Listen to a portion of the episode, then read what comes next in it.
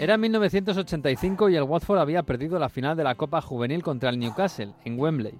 Sir Elton John, implicado siempre con la cantera del club, decidió bajar a los vestuarios a animar a sus chavales y también de paso felicitar al rival.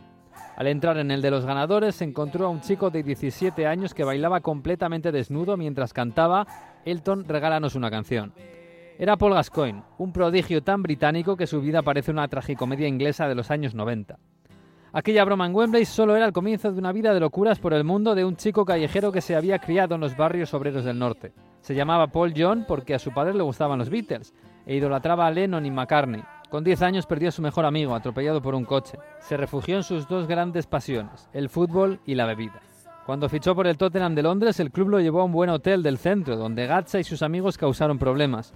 Cuando firmó su contrato, agradeció a los empleados por los tres mejores días de su vida, dijo. Poco después pidió prestada una avestruz al zoológico de Londres, se la llevó al entrenamiento, le puso una camiseta del equipo y le dijo a su entrenador que aquel era su fichaje estrella. En el 92 se fue a la Lazio. En su presentación en el Estadio Olímpico de Roma, se levantó de la silla y empezó a tirarse pedos. Un día iba en el coche con su entrenador, Dino Zoff, al pasar por un túnel se quitó la ropa y desnudo abrazó a su técnico, uno de los más serios italianos que habitaban los años 90. Después se marchó a Glasgow, al Rangers, donde sus bromas se toparon con los conflictos étnicos entre británicos e irlandeses. En un derby contra el Celtic, Gascoigne celebró un gol tocando de jazz con una flauta. El propio Ir amenazó con ponerle una bomba. Gatcha tuvo que pagar 100 libras a la semana a su vecino para que le recogiera el correo. Allí en Escocia solía pescar con sus compañeros. A su amigo Gordon Darry le escondió dos truchas podridas en el maletero del coche. El olor era tan fuerte que Darry tuvo que desguazarlo.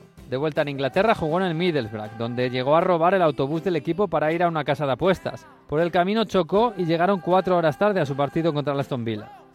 En otro encuentro con el Boro, dos strippers saltaron al campo desnudas y le persiguieron según ellas porque Gacha pasaba por un mal momento y querían animarlo. Aquellos momentos malos casi siempre iban mojados en alcohol y cada vez eran más frecuentes. Después de su retirada se peleó con Liam Gallagher en un bar de Londres. El vocalista de Oasis tuvo que rociarle con un extintor para calmarlo. En 2010 los tabloides publicaron unas fotos donde parecía demacrado y al borde de la muerte, pero una década después Paul Gascoigne sigue vivo.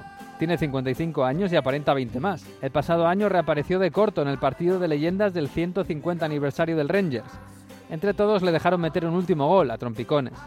Esta semana se ha anunciado que participará en un reality de Channel 4, un formato nuevo en la televisión británica, con famosos conviviendo una semana juntos completamente a oscuras. Una broma más de su enorme talento, también para desperpento.